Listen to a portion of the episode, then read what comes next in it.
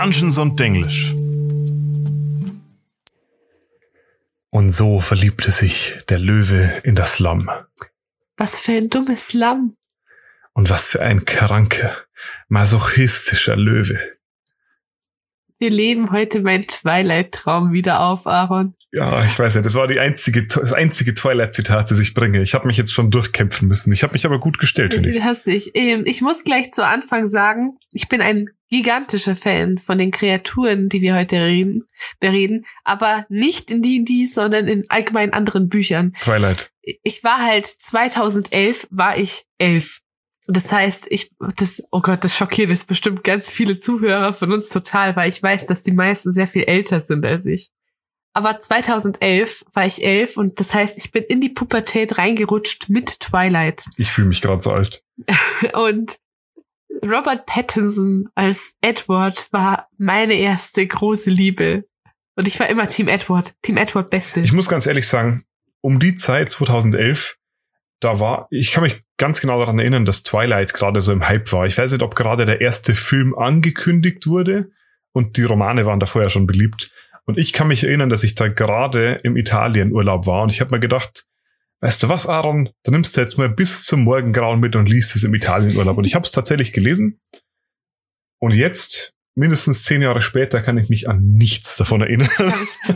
Ich habe die vor eineinhalb Jahren sowas nochmal gelesen und ich muss sagen, die waren echt gar nicht mal so gut, aber waren Kindheit und es gibt ein interessantes Erlebnis. Ich sorry, dass ich jetzt gerade so im Twilight-Modus bin, aber das kommt jetzt gerade einfach. Meine Mutter hat damals die Filme mit mir alle im Kino gesehen und es gibt eine Geschichte, die erzählt sie immer, jeden, wenn es annähernd an dieses Thema rankommt und vor allem, wenn es um das Thema Pubertät geht. Also früher, da bin ich ja mit der Marie immer gemeinsam ins Kino gegangen und dann haben wir uns immer gemeinsam die Twilight-Filme angeguckt und bis zum dritten Teil hieß es immer, boah Mama, du bist so cool, dass du mit mir ins Kino gehst und mit mir die Filme anschaust. Und dann im vierten Teil, da hieß es dann, Mama, kannst du dich in eine andere Reihe sitzen wie ich? Und da wusste ich, die süße Zeit ist vorbei. Oh mein Gott. Als ob's, wie auch immer. Was? Ich weiß auch nicht. Teenager Girls sind cringe. Aber Teenager Jungs sind auch cringe. Deswegen, was willst du tun? Gut, aber worüber geht's diese Folge, Aaron? Heute reden wir über ein Monster. Den Schrecken der Nacht. Eine Kreatur, von der Marie und ich uns schon, ähm, also wir haben uns echt gewundert vor kurzem, als wir gesehen haben, wir haben noch keine Vampirfolge gemacht. Es geht Ja. um Vampire. Aber Vampire könnten nicht beliebter sein, sage ich mal, als Bösewicht, auch in der Popculture. Also es gibt, ich habe mal grob geschaut, grob über 200 Filme, also bekannte Filme. Es gibt unbekannte Filme, bestimmt noch zig andere, die sich um Vampire drehen. Und dazu kommen noch Serien, Comics, Romane, Spiele, Videospiele etc. Und es gibt sogar einen Haufen bekannte Vampire, die wir einfach sogar mit Namen kennen. Hast ein paar, Marie? Ähm, ich würde Dracula nennen, Ja. Nosferatu. Ja, Ja, jetzt beißt aus Edward Cullen, ja. ähm, Carly Cullen, Alice Cullen. Okay, nee, stopp. Ja, äh, Strat wollte ich noch hören, natürlich. Ach so, ja, ich dachte, du meinst jetzt so aus Filmen. Nee, du hast mit Dracula und Nosferatu schon recht. Ähm, übrigens, die beiden haben ihre Bekanntheit, äh, also nicht nur aus den Filmen, aber hauptsächlich auch durch ihre Filmauftritte erlangt. Und jetzt schätz mal, Marie, wann waren denn die wichtigsten Filmreleases von Dracula und Nosferatu? Das brauchst du mich gar nicht fragen. Das weiß ich nämlich, weil ich ja mal Englisch studiert habe ja, und wir Dracula damals gelesen haben. Und dann haben wir uns Dracula angeguckt und ich glaube, Dracula war so um 1930 rum. Der ist echt steinalt. 1931, ja. Das muss man sich mal vorstellen. Die Filme, die gehen jetzt bald, also noch nicht ganz, aber die gehen auf die 100 Jahre zu. Ja. 100 Jahre alt in neun Jahren. Also, puh. Und damals kam dieser große Vampir-Hype auf und er ist bis heute wenig abgeflacht. Und in D&D haben die äh, Vampire natürlich auch nicht fehlen können. Eingeführt wurden sie im Original Dungeons and Dragons in der sogenannten Dungeons and Dragons White Box im Jahr 1974. Und, und das stimmt eigentlich nicht. ich muss mich schon korrigieren. Eigentlich sind sie sogar noch älter. Vampire gab's nämlich sogar schon in der Playtest-Variante von Dave Arnson, die er quasi gemacht hat, bevor Dungeons and Dragons überhaupt erschienen ist. Und weil es da Vampire gab, hat er sich dann später gedacht, hey, das wäre doch cool, wenn es eine Vampirjäger-Klasse geben würde. Und aus der hat sich dann der heutige Kleriker entwickelt. Ach so, ich dachte, aus der hat sich Van Richten entwickelt. Ja, das spielte alles mit rein. Aber tatsächlich sind die Vampire als Monster und als Bösewicht sogar noch älter als die Klerikerklasse in D&D. Ich muss sagen, du hast vorher gesagt, die sind super beliebt, Vampire als Bösewichte.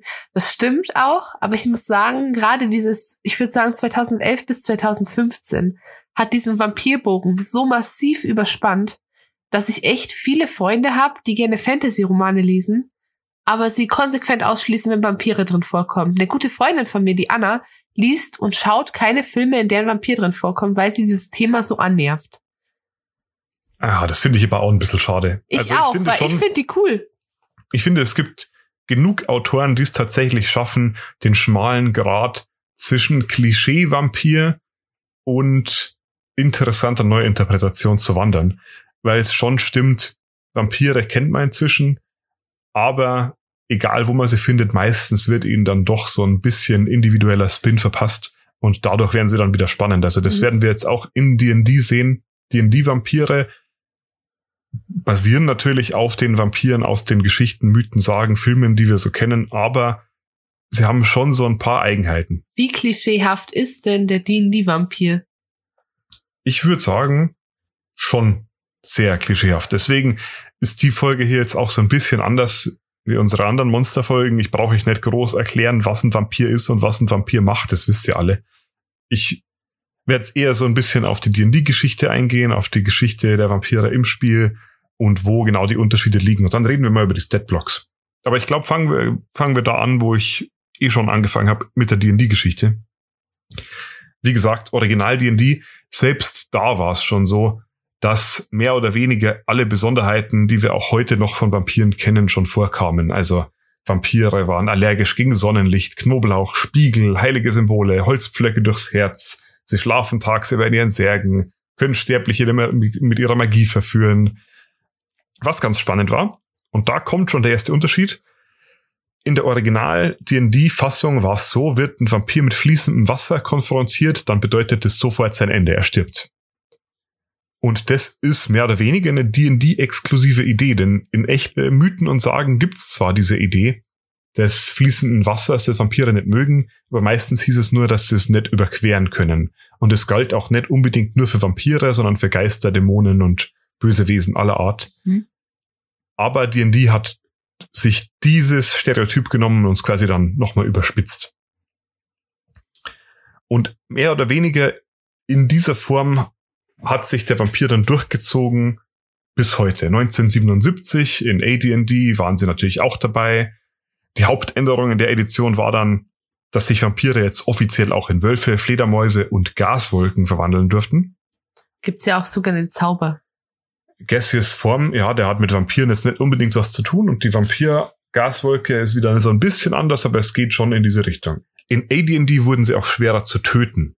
Denn nur einen Pflock ins Herz stoßen hat ab jetzt dann nicht mehr gereicht. Man musste ihnen auch noch den Kopf abschneiden und ihren Mund mit heiligen Waffeln füllen. Also nicht heiliges Wasser, sondern Waffeln. Was? Ja, AD&D, whatever. Also jetzt wirklich? Ja, also im, in den Original AD&D-Regeln heißt es Holy Wavers. Und eine Wafer ist nicht ganz eine Waffel. Ach, das sind so Oblaten. Richtig. Also, und wie heißen die? Ähm, Nee, nee, es sind schon, du hast genau recht, es sind eher so gesegnete Oblaten gemeint.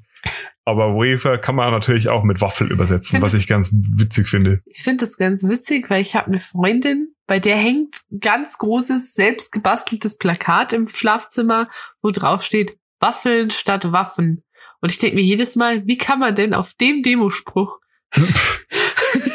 ja, also ich meine, an, an dummen Sprüchen mangelt es nicht in der Welt. Und woran es auch nicht mangelt, sind Vampirunterarten. Und ganz angefangen hat es in 1979. Da kam nämlich was ganz Besonderes raus. Nämlich die 25. Ausgabe unseres liebsten Magazins, das Dragon Magazine. Ich habe das Gefühl, du hast es jetzt schon länger nicht mehr erwähnt. Ja, für alle unsere neuen Zuhörer, das Dragon Magazine ist ein Magazin, das ursprünglich von Gary Gygax selbst rausgegeben wurde, kam regelmäßig raus, wo einfach zusätzliche D&D-Regeln kamen, manchmal kurze Abenteuer, magische Gegenstände, einfach D&D-Content im Großen und Ganzen. Und dieses Magazin gibt's bis heute und es sind nach wie vor ab und an interessante Beiträge drin. Die kann man sich alle online reinziehen, wenn man will. Mehr dazu in unserer Gary Gygax-Folge. The Man.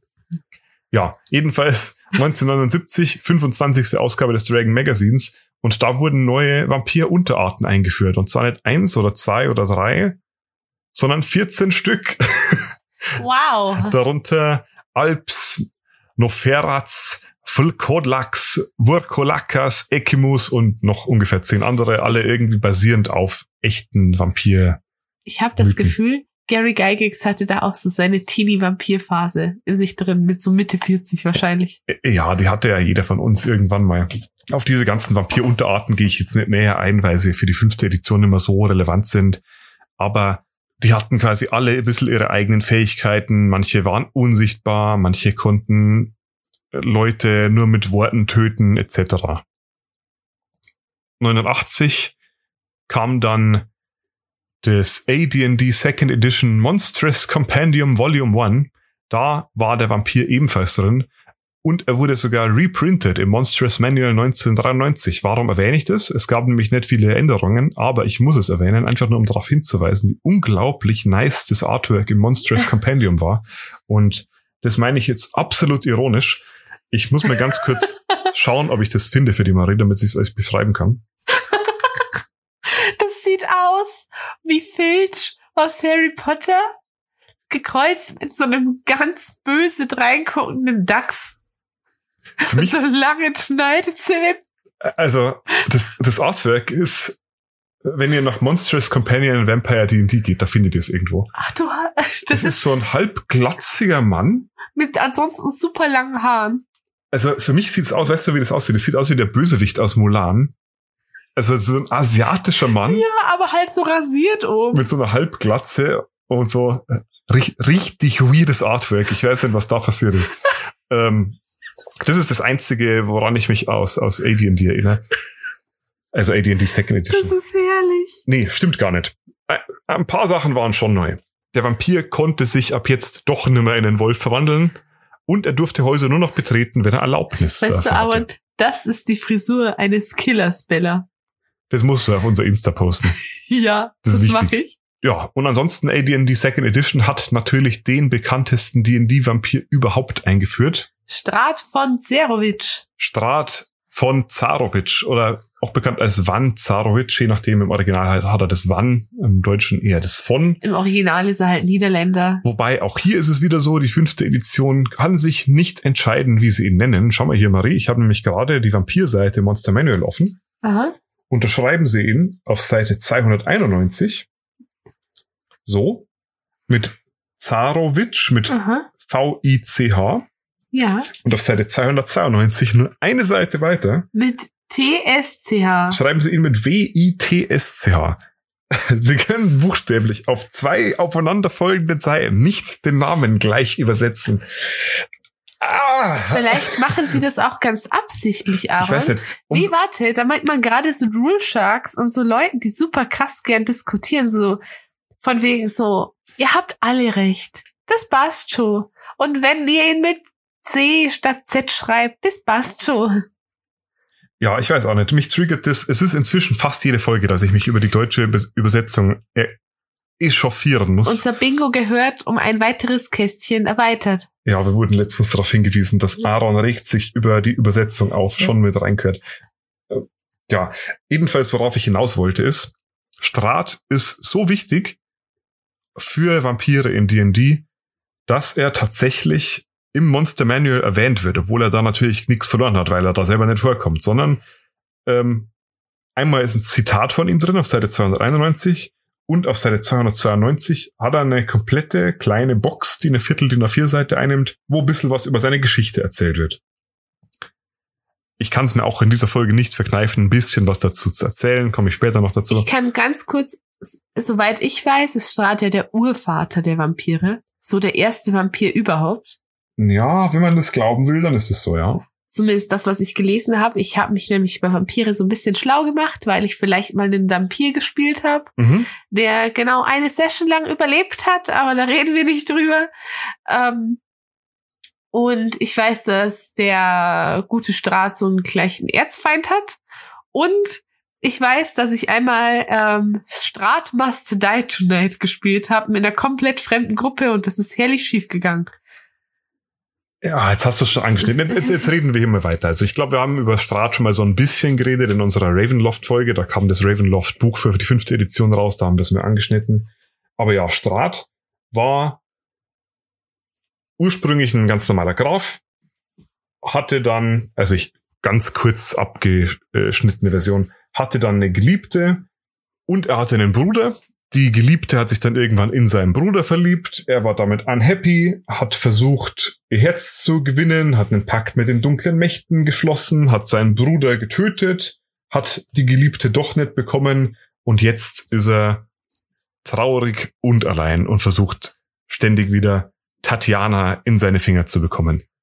Das tut ihm jetzt sehr unrecht, diese auf drei Sätze zusammengefasste. Ich bin mir nicht sicher, ob wir nicht doch sogar, sogar schon eine Strat-Folge haben, weil ich weiß, dass wir das ganze Strat-Thema schon mal sehr ausführlich durchgekaut haben. äh, würde mich wundern. Also jedenfalls, er ist einer der ersten Oberbösewichte im ganzen Spiel, die wirklich eine umfassende, ausgeschriebene Backstory bekommen haben. Das gab's davor nicht so wirklich. Und er ist auch einer der ersten Bösewichte, die wirklich nichts anderes im Kopf hatten, als die Spieler auf jeden Fall zu töten, und zwar ohne Kompromisse. Erfunden wurde er von Laura und Tracy Hickman. Die haben ihn für ihr Ravenloft Adventure erdacht, das in 1983 erschien und das war so beliebt, dass dann tatsächlich auch das Ravenloft-Setting rund um ihn entstanden ist. Und in der fünften Edition kommt Strahd immer noch vor. Am prävalentesten natürlich in der Fluch des Strahd-Kampagne, die es auch zum Kaufen gibt. Genau, und von dieser Fluch des Strat-Kampagne gibt es eine One-Shot-Kurzfassung, die in meinen Augen nicht so gut ist, aber die man schon mal spielen kann und die heißt dann Strat Must Die Tonight. Ja, also ist äh, Fan gemacht, aber beliebt genug, dass man sie hier mal erwähnen kann. Genau. Und Strahd wird regelmäßig zum ikonischsten D&D-Bösewicht gewählt und weil er so ikonisch ist, kommt er auch im Monster Manual vor. Und du hast schon angeschnitten, es gibt ganz oft diese Frage, wer ist eigentlich der älteste Vampir? Und wie so oft in D&D muss man sagen, es ist nicht so ganz klar und die Antwort unterscheidet sich je nachdem, wo man hinschaut. Ich glaube, die am weitesten verbreitete Theorie und was dir vielleicht die Weisen in-game in den Vergessenen Reichen erzählen würden, ist ja, Strat war der erste Vampir, so wurde er ursprünglich vorgestellt. Aber es gab noch andere Ansätze. Zum Beispiel schreibt Ed Greenwood in, boah, ich weiß gar nicht, was es war, irgendeiner seiner Schriften 1988, dass Vampire ursprünglich von Sukkubi erschaffen wurden, die in ihren Gräbern auf rituelle Art und Weise mächtigen Kriegern das Blut ausgesaugt, äh, ausgesaugt haben und dadurch wurden diese Krieger zu Erzvampiren. Die vierte Edition schreibt, dass Orcus Vampire erschaffen hat, der Gott der Untoten, einfach als mächtige Diener für sich selbst und um die Lebenden zu plagen. Und noch dazu gibt's einen ganz, ganz großen Gott der Vampire, der ist insbesondere wichtig in Earth, also im Greyhawk-Setting. Der wurde allerdings erst später im Dragon Magazine 359 reingeschrieben, der heißt Canchelsis oder Canchelsis. Und da wird auch oft theorisiert, dass er derjenige war, der ursprünglich den ersten Domino ins Fallen gebracht hat, der, um dann die Vampire in die Welt zu bringen. Und auch wieder ganz spannend, da schließen wir wieder den Bogen zur letzten Folge. Canchelsis ist ebenfalls ein Gott, der gewissermaßen an einem Strang zieht mit den Seldarin, mit den Elfengöttern, denn er wurde erschaffen von Corellon Laretian, mehr oder weniger unabsichtlich, in dem, äh, also nachdem der irgendwie so eine Art Experiment vollbracht hat, wo er die, das Blut der Seldarin vermischt hat. Und äh, oh, habe ich meinen Gott der Untoten und des Vampirismus erschaffen. Mai passiert. Ja, immer diese Götter, gell?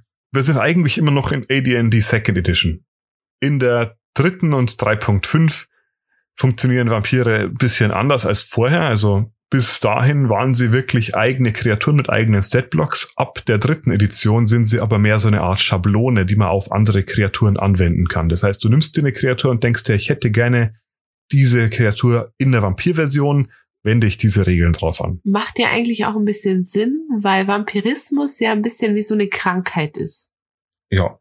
Und die, die fünfte Edition hat es so ein bisschen aufgegriffen, kommen wir gleich noch dazu.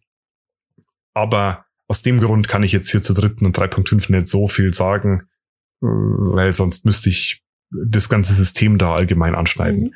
Ja, und damit sind wir jetzt offiziell bei der fünften Edition angekommen.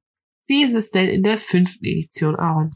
In der fünften Edition ist es so, wir haben wieder den Vampir als richtig großes Monster drin. Der Vampir und äh, was zu ihm gehört, nimmt im Monster Manual vier komplette Seiten ein und davon ist eine Seite allein der Statblock. Also der Vampir-Statblock ist eine komplette DIN A4-Seite lang und ich fange mal damit an, er ist eine Kreatur mit Herausforderungsgrad 13. Das heißt, super stark.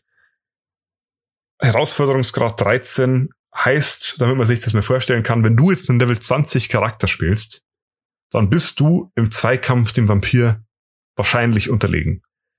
Zu zweit habt ihr vielleicht eine Chance, wahrscheinlich aber auch nicht. Ein guter Vampir kann wirklich der Endboss von der Kampagne sein, Aha. kann die Fäden ziehen. Und man muss jetzt hier auch natürlich dazu sagen, der Vampir, der hier drin steht mit Herausforderungsgrad 13, ist jetzt nur ein Standard-Vampir.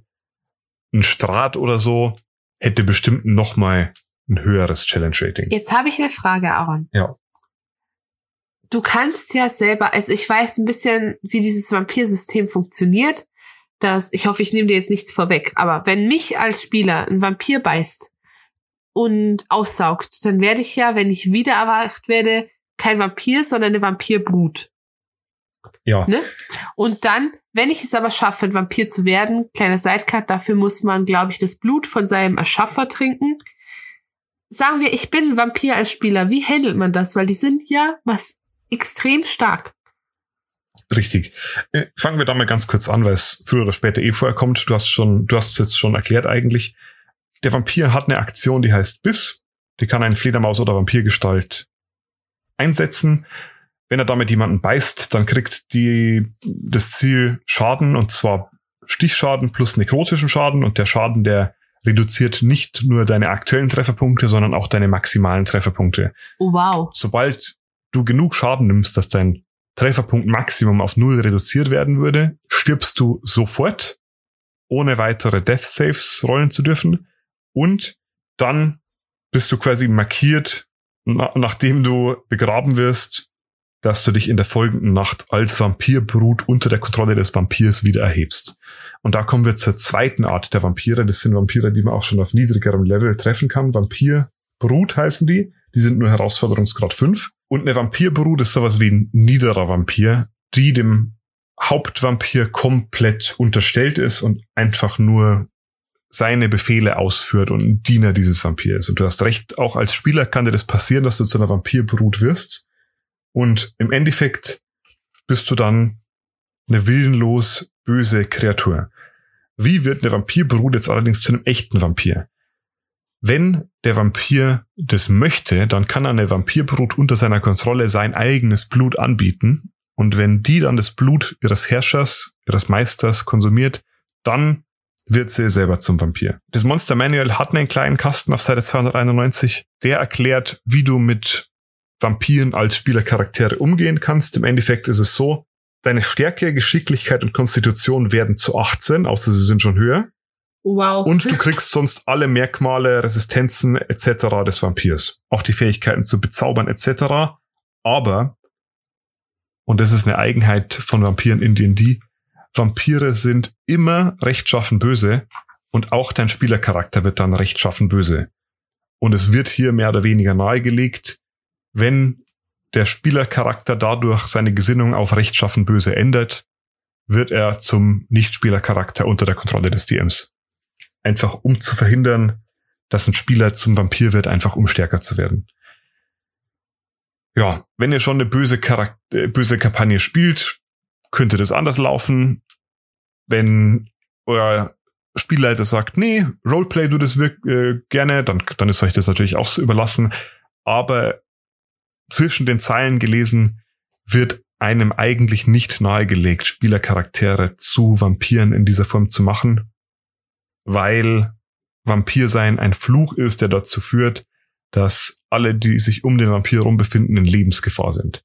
Abgesehen davon, dass es ohnehin schwierig ist, normale Abenteuer zu bestehen, wenn man Häuser nicht betreten kann, ohne nach Erlaubnis zu fragen, was Abenteurer ungefähr 100 Mal am Tag machen, wenn ich an meine Abenteurergruppen denke.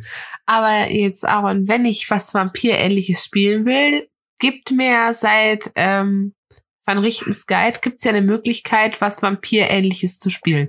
Richtig. Vampire sind so beliebt bei den Spielern, dass halt die Frage immer wieder aufkommt mit, kann ich den Vampir spielen? Und ja, du kannst theoretisch den echten Vampir spielen, das müsstest du mit deinem DM abreden. Die einfachere Variante ist aber, den Dampir zu spielen, der mit Van Richtens eingeführt wurde, wie du schon gesagt hast. Und ein Dampir ist eine Art Halbvampir. Dampire kommen auf verschiedene Arten auf die Welt. Zwei der beliebtesten Arten sind, wenn ein Vampir ein Kind mit einer menschlichen Frau bekommt, kann es sein, dass er den Fluch weitergibt. Allerdings nur zur Hälfte, dann hast du den Halbvampir. Oder es kann sein, dass eine schwangere Frau von einem Vampir gebissen wird. Und dann bringt sie vielleicht einen Vampir zur Welt.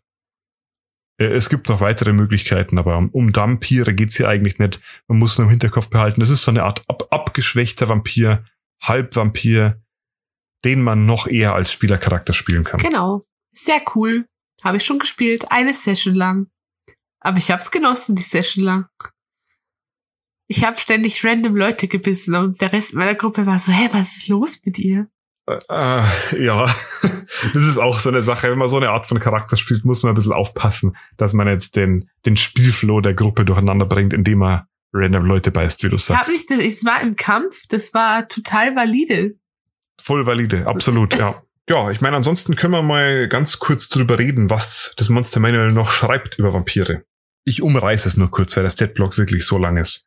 Ein Vampir hat 144 Trefferpunkte, 18 Stärke, 18 Geschicklichkeit, 18 Konstitution, 17 Int, 15 Weisheit, 18 Charisma.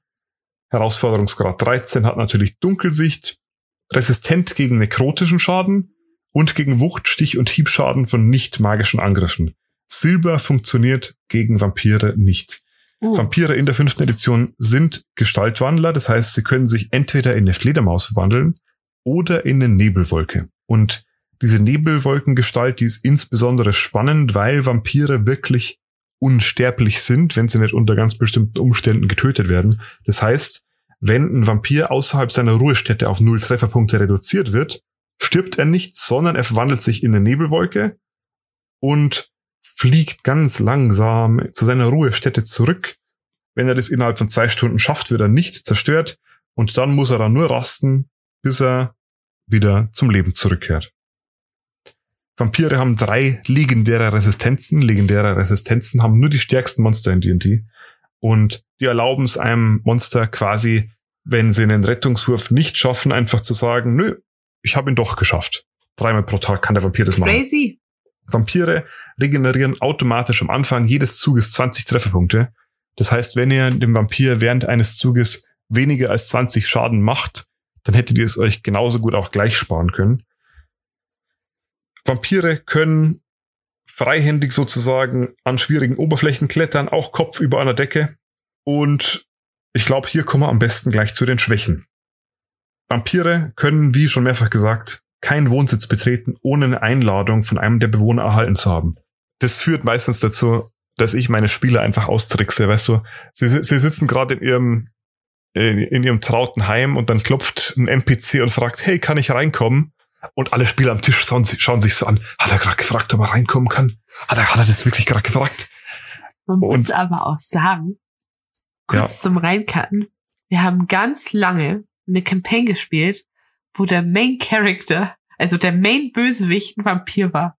Und wir haben jedes Mal, jedes Mal, wenn wir darum gebeten haben, ob er reinkommen darf, haben wir so, ah ja, der ist wirklich gefragt und haben den so getestet, bis wir rausgefunden haben, ist es ein Papier oder nicht. Und wann haben wir es nicht getan? Genau. als der Vampir vor unserer Haustür stand. Ja, deswegen, ich kann euch als DMs nur empfehlen, fragt immer oder lasst eure NPCs immer fragen, ob sie eintreten dürfen, weil dann wirkt's nicht komisch, wenn der Vampir auch mal fragt und dann tatsächlich reingelassen wird. Im Gegensatz zu den früheren Editionen ist es nicht so, dass ein Vampir stirbt, wenn er mit fließendem Wasser in Bewegung kommt. Er nimmt nur 20 Säureschaden pro Runde, wenn er seinen Zug in fließendem Wasser beginnt. Und wie gesagt, 20 ist jetzt nicht so viel für einen Vampir, weil er 144 Leben hat. Im Durchschnitt. Der Pflock ins Herz tötet den Vampir nicht, sondern lässt ihn nur kampfunfähig werden, bis der Pflock entfernt wird. Außerdem Hyperempfindlichkeit gegen Sonnenlicht, 20 Schaden pro Runde, die der Vampir im Sonnenlicht befindet. Vampire können mehrere Angriffe pro Zug durchführen. Gibt dann Unterschiede, ob sie gerade in Fledermaus oder Vampirgestalt sind. Was noch besonders spannend ist, sind zwei Fähigkeiten. Das eine ist das Vampir bezaubern. Da kann der Vampir einfach einen Humanoiden in 30 Fuß oder 9 Metern um sich herum anschauen. Und der muss dann einen Weisheit-Rettungswurf machen. Und wenn er den nicht schaut, dann wird er gecharmt vom Vampir, also bezaubert. Und sieht den Vampir mehr oder weniger als Freund an, lässt sich auch freiwillig von dem Beißen aussaugen und vor allem beschützt er den Vampir. Die letzte Fähigkeit des Vampirs heißt Kinder der Nacht, die kann er nur einmal pro Tag einsetzen und damit kann der Vampir wilde Tiere zu sich rufen, die ihm assistieren. Und das sind zwei wie vier Schwärme von Fledermäusen oder Ratten. Im Freien können das stattdessen sogar drei wie sechs Wölfe sein, die dann innerhalb von ein wie vier Runden dem Kampf beiwohnen. Zusätzlich hat der Vampir ein paar legendäre Aktionen, drei Stück an der Zahl, mit denen er sich am Ende der Züge von anderen Spielern noch bewegen kann oder angreifen kann oder noch mal beißen kann. Nicht nur das, das war jetzt der Statblock, ganz grob umrissen, ganz schnell abgekürzt.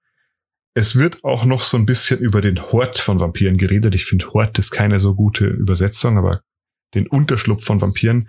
Wir wissen nämlich, manche Kreaturen in D&D sind so mächtig, dass sie durch ihre bloße Anwesenheit ihre Umgebung verändern. Und Vampire gehören da dazu. Befindet sich ein Vampir-Hort an einem Ort? Und hier steht noch im und Mon bleibt der Ort, wo der Hort ist, dort, wo er ist. Das Monster Manual erwähnt noch netterweise, Vampirhorte sind meistens irgendwie prachtvolle, aber gut zu verteidigende Orte wie Burgen oder schöne Anwesen, weil Was Vampire legen Wert auf Style. Heißt das, der Hort, der dort ist, könnte das Zuhause von dem Lord sein? So sieht's aus. Jedenfalls dieser Vampirhort, der verändert die Region um den Hort außenrum auf verschiedene Arten und Weise. Das heißt, die Bevölkerung von Fledermäusen, Ratten und Wolfen in der Region steigt merklich an. Von Wolfen? Pflanzen innerhalb von 150 Metern um die Behausung verdorren und ihre Stiele und Zweige werden verdreht und dornig. Habe ich Wolfen gesagt? ja. Ich meinte natürlich Wölfen. Ich sag, ich sag dir was, das wäre einfach das Traumzuhause von der Adams Family. Schatten, die im Umkreis von 150 Metern um den Hort geworfen werden, wirken unnatürlich ausgemergelt und scheinen sich manchmal zu bewegen, als seien sie am Leben. Und ein kriechender Nebel den Boden im Umkreis von 150 Metern um den Hort des Vampirs. Der Nebel nimmt gelegentlich unheimliche Gestalten an. Ich muss nochmal wiederholen. Traum zu Hause der Adams Family. Hast du den geguckt? Nö. Wir schauen jetzt bald mal die Adams Family an. Wir schauen die Adams Family, sobald du Herr der Ringe gesehen hast. Machen wir das so. Okay, machen wir. Ja, ich glaube, damit sind wir im Großen und Ganzen schon durch, was Vampire angeht. Insbesondere in der fünften Edition. Ich hoffe, ich habe jetzt nichts vergessen bei meinen langen Notizen. Ich habe nämlich relativ viel aufgeschrieben. Ich tu einfach mal so, als hätte ich tatsächlich alles besprochen. Ne? Stellt sich noch die Frage, auf einer Skala von eins bis zwei Fangzähnen. Nee. Was gibst du dem Vampir? Ich gebe ihm einen Fangzahn plus so einen Fangzahn, der zu neun Zehnteln da ist, aber so ein, Zehnt, ein Zehntel ist so abgebrochen bei dem einen Fangzahn. zu welchem Zahnarzt müsste der Vampir gehen, dass er beide Fangzähne von dir erhält? Keine Ahnung, komm, hau mir den epischen Wortwitz rum. Nee, ich wollte eigentlich nur wissen, warum du ihm nicht volle Bewertung gibst. Was fehlt für dich? Ach so, ähm, ja, ich weiß es nicht. Ich finde es ein bisschen schade, dass es für einen Spieler nahezu unmöglich ist, realistisch von Vampirismus befallen zu werden, weil sie Vampire so stark gemacht haben im Game. Ich ja, und vor allem hauptsächlich böse. Also genau. das sollten wir vielleicht mal kurz ansprechen. Natürlich ist es dem Spielleiter überlassen zu sagen, nee, meine Vampire sind nicht immer böse. Es gibt auch gute Vampire. Es ist nur so, wir tun jetzt einfach mal so, als sei das Monster Manual Gesetz und dann sind Vampire immer böse und das Handbuch sagt auch, der Spieler wird böse, sobald er zum Vampir wird. Ja. Ich muss übrigens nochmal den Twilight Cut machen. Die guten Vampire in Twilight sind ja die, die keine Menschen beißen, sondern nur Tiere. Ja. Und die nennen sich dann Vegetarier. die, ähm, ja, ich finde das ein bisschen schade. Ich habe, wie gesagt, so als Jugendliche sehr viele Vampirbücher gelesen. Und mein Lieblings, das ist kein gutes Buch mehr in meinen Augen mittlerweile, aber damals mochte ich das richtig gern. Das hieß Mitternachtszirkus, war mein Lieblingsbuch, so mit 14. Da gab's auch einen Film dazu. Ja, der Film ist schrecklich. Der Schauspieler, der Main-Schauspieler, also nicht der, der den Darren spielt, sondern sein Lehrmeister, den liebe ich jedoch. Abgrundtief, super cooler Schauspieler. Egal in, in diesem Buch ist es so, dass Vampire stärker werden können und dass sie halt so trainieren und dadurch immer stärker werden in ihren Fähigkeiten und so. Und ich finde das schade, dass es in denen die irgendwie nicht so ist. Hm. Weil wenn, wenn es doch eh schon die ganze Zeit um Level geht. Weil du es gerade erwähnst, eine meiner prägendsten Teenager-Erinnerungen, ich weiß nicht, wie alt ich da war, 12, 13 war, als mein Onkel mir eine gebrannte CD von dem Mitternachtszirkus-Film gegeben hat und der Film da bei mir nicht funktioniert, weil die CD so schlecht gebrannt war. Bist nur so am Rande. Nee, du hast schon recht. Ich finde, Vampire sind trotzdem immer noch eine, eine sehr versatile Bösewichtskreatur, weil du halt die Möglichkeit hast, den Vampir einerseits als direkten Gegner in den Kampf einzustreuen auf hohem Level oder sogar mehrere Vampire, aber du kannst Spieler auch genauso gut einfach mit Dienern und Bediensteten des Vampirs konfrontieren, wenn wir auf niedrigerem Level uns befinden. Ja. Weil diese niederen Vampire halt auf Herausforderungsgrad 5 als, als kleinen Boss noch, noch gut was hermachen. Genau, vor allem kann ich mir vorstellen, wenn dein Erzbösewicht halt Vampir ist, ist ganz cool ist, wenn du vorher so gegen seine Sklaven kämpfst. Ja, wobei es natürlich auch schon eine coole Idee ist, wenn einfach irgendwie der Bürgermeister von einem Vampir verzaubert wurde oder der Auftraggeber an sich. Oder es muss ja auch gar nicht, muss ja auch gar nicht unbedingt jemand verzaubert sein. Also Vampire sind ja intelligente Wesen, die können durchaus auch mal konstruktiv mit anderen zusammenarbeiten, um ihre Pläne zu verwirklichen. Ja. Nee. Ja, aber wir haben, glaube ich, genug über Vampire geredet. Ja, jetzt möchte ich noch deine Vampir-Filmempfehlung hören, Aaron. Morbius. Oh Gott, der war echt schrecklich. Äh, meine Buchempfehlung ist für jemanden, der sowas in die Richtung gerne mag. Wir sind die Nacht von Holbein. Den habe ich, das fand ich echt ganz cool. Was denn? It's Morbin Time. halt die Klappe. Auf jeden Fall. Kommen wir jetzt zum Ende der Folge. Ja, wenn ihr noch mehr über Vampire mit uns reden wollt, wir sind im Discord aktiv. Marie zurzeit nicht so, weil sie viel lernen muss für ihre Uni. Ja, ich habe jetzt bald Semesterferien, aber und dann bin ich wieder ein bisschen aktiver. Aber genau. ich schaue, ich, ich lese eigentlich alles durch und wenn ich was wo dazu zu sagen habe, schreibe ich auch rein. Sie reagiert ganz oft mit Emojis auf die Chatnachrichten. genau. Das, das, ist, das hält sich so ein bisschen im Hintergrund. wenn ihr zu uns aufs Discord wollt, findet ihr aktuell nur über Instagram. Ähm, das wird sich vielleicht in näherer Zukunft ändern, dann können wir die Links auch mal posten. Ansonsten unser Instagram heißt D und D, stimmt gar nicht, at Dungeons und Denglish. Wir haben aber auch eine Mail, falls ihr kein Instagram habt, wenn ihr einfach uns eine Mail schicken wollt, at d und denglish at gmail.com. Ganz wichtig ist es Doppel D in der Mitte. Wir schicken euch gern auch den Zugang zum Discord dort, wenn ihr mit uns äh, reden wollt oder mit der Community. Wir haben da echt inzwischen eine Menge netter Leute. Wir sind über 100. Die 100 haben wir vor kurzem geknackt. Wir sind da momentan auch im Aufbau von einem Community-Projekt, wo wir hoffen, dass wir online dann ein paar Spiele regelmäßig mal auf die Beine stellen können. mal schauen, was sich da ergibt. Ja, und mein Plan wäre es noch, dass wir jetzt echt bald mal gemeinsam streamen, sobald wir mal einen Abend finden, wo wir gemeinsam Zeit haben. Ja, ich ähm, komme zurzeit auch nicht zu viel, aber ich, ich, wir tun unser Bestes. Ja, genau. Genau. Sonst noch was? Ja, äh, liken, abonnieren, Glocke, Reviews schreiben. Also ganz ehrlich, ihr wisst ja, wir sind ein kleiner Podcast. Am Mhm. meisten hilft's uns, wenn ihr euren Freunden von uns erzählt. Genau, erzählt vielleicht in eurer lokalen D&D-Gruppe davon, dass es uns gibt.